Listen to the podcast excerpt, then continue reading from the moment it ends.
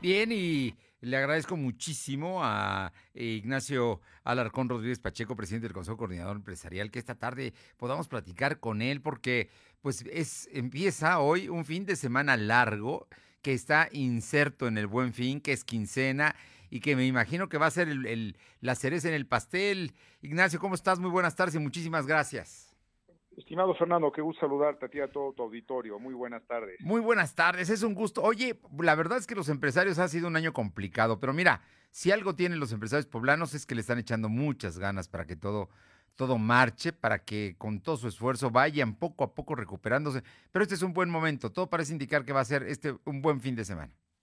Totalmente de acuerdo contigo, Fernando. Sí, la verdad hemos visto muy complicada estos últimos meses, pero bueno, siempre hay que pensar para adelante y mira, comentarte que este buen fin arrancó muy bien, eso va a ser un buen fin largo de 12 días, donde le comentamos a todo tu auditorio que va también, el horario va a ser extendido, van a estar abiertas todos los centros comerciales, todos los las tiendas de autoservicio, en fin, todo lo que es la, el parte del centro histórico a partir de las 9 de la mañana hasta las 11 de la noche para que la gente no se aglutine, para que la gente vaya con toda la calma, hacer sus compras eh, que requiere para aprovechar las ofertas que hay, muy interesantes ofertas de este buen fin, Fernando.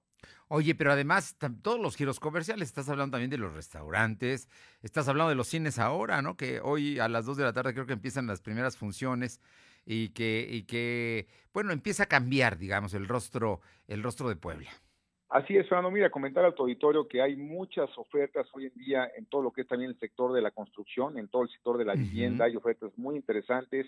También en el sector del turismo, para la gente que quiera viajar, también van a encontrar ofertas para poder hacerlo. En fin, en todos los sectores económicos hay cosas muy interesantes, hay que aprovechar, también recomendar a la gente no endeudarse, comprar lo que en realidad requieran para y que mucha gente también viene planeando eh, sus compras, Fernando, de, de esta de cosas. Mira, normalmente en esta temporada lo que más se compra son lo que es línea blanca, televisiones, muebles, cosas un poquito más grandes que se nos salen de presupuesto y que aprovechamos los descuentos para poder hacerlo en estos días.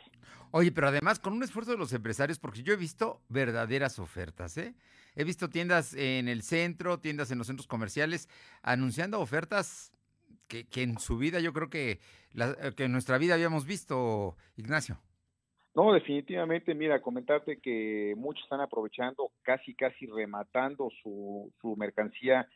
Muchos eh, comerciantes traían inventarios muy elevados de principio de año, que esa mercancía se tuvo que se fue quedando rezagando, y bueno, al final de cuentas lo que quieren es recuperar la, la inversión, y bueno, por eso están encontrando precios muy, muy atractivos en, en, en todos los sectores. Oye, pues yo creo que la invitación está ahí para que todo mundo pueda, digo, como dices, con, con, inteligencia, con diciendo esto sí necesito, aquí sí puedo comprar, o veo un algo que me gusta y me alcanza, pues hay que comprarlo, ¿no?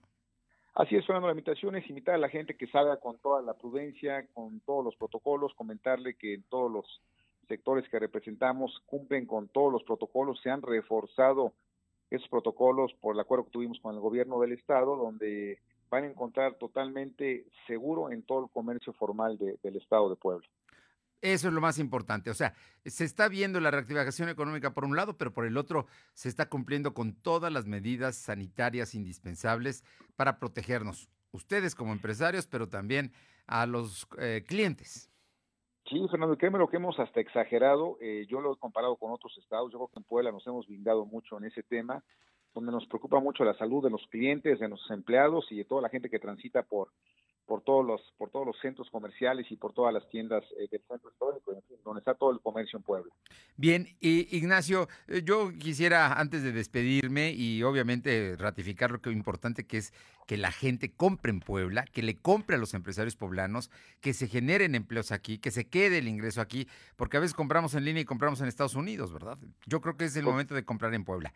Eso me parece muy importante, pero quisiera comentarte el tema de la nota que salió esta semana de un, terreno que es del Consejo Coordinador Empresarial, que fue una negociación en su momento con gobiernos anteriores, que ustedes tienen un proyecto para construir su sede y, y no sé cómo vaya el asunto y qué es lo que tú estimas que sucederá. Mira, te comento con mucho gusto, Fernando. Te comento, yo creo que ha sido un poquito más lo, lo que han y, y ver eh, movidos a nota, como es, mira, comentarte que todo está totalmente legal, que en su momento todo se hizo como debe de ser. eh, comentarte que a nosotros nos falla un contratista, que a un constructor que en su momento lo contrataron hace otras administraciones del CC.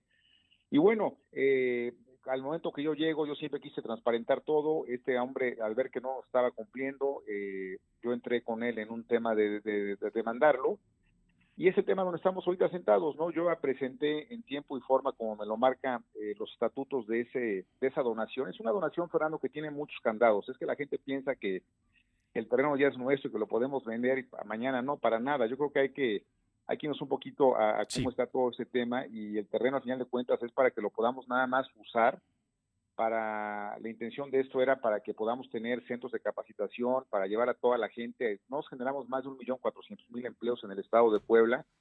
Entonces, poder capacitar a la gente, yo en el proyecto que presento de este, eh, después de que se canceló lo que esta gente nos quedó mal, también presenté un proyecto donde mi intención era tener un área grande donde pueda venir toda la gente del interior del estado, Fernando. Sí. Hay muchos, hay muchas gentes que se dedican a la venta del café, a la venta de, de, pues de todo tipo de mole, de muchas cosas que puede quedar ahora enumerando todo lo que hay, que hay mucha gente que le está pagando muy barato, muchos intermediarios, que aquí la intención es que vengan a vendernos directamente a nosotros, a todo el sector que yo represento y que puedan tener una mejor ganancia.